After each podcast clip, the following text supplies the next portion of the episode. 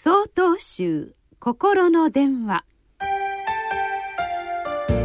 今週は「春眠暁を覚えずを考える」と題して青森県上源寺高山玄円さんのお話です。日本全国春竹縄です。花も緑も春の中にあり私たちの心ものどかになります。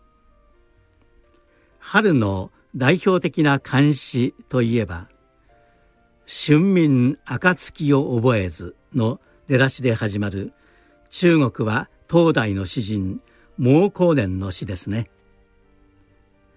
春眠暁を覚えず諸々低調を聞くやらい風雨の声花落つること知る多少皆さん中学や高校の時授業で学びませんでしたか？私もそうでした。そうしてずっと今まで朝寝坊の詩だと思っていたのです。それはこんなふうに解釈していたからです。春の眠りはほかほかと気持ちよくうっかり寝過ごして夜明けに気づかない。目覚めてみるともう日も高くところどころで鳥がさえずっている。そういえば昨夜は風雨の吹き荒れる音がしていたな。せっかくの春の花がどれほど落ちてしまったことか。でもでもですよ。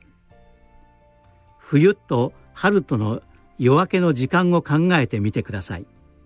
例えば朝6時とすれば冬ではまだ暗く。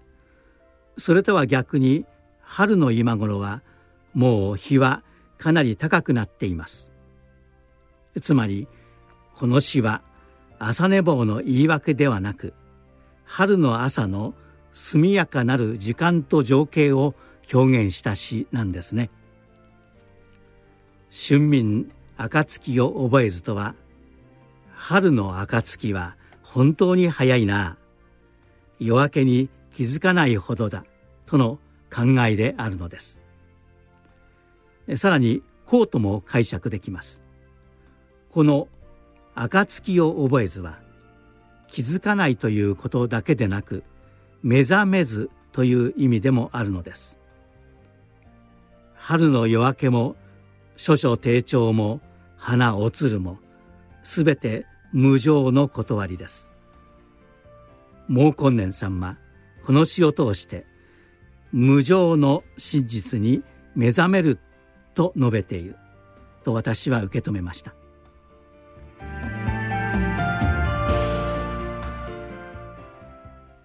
なお5月1日よりお話が変わります。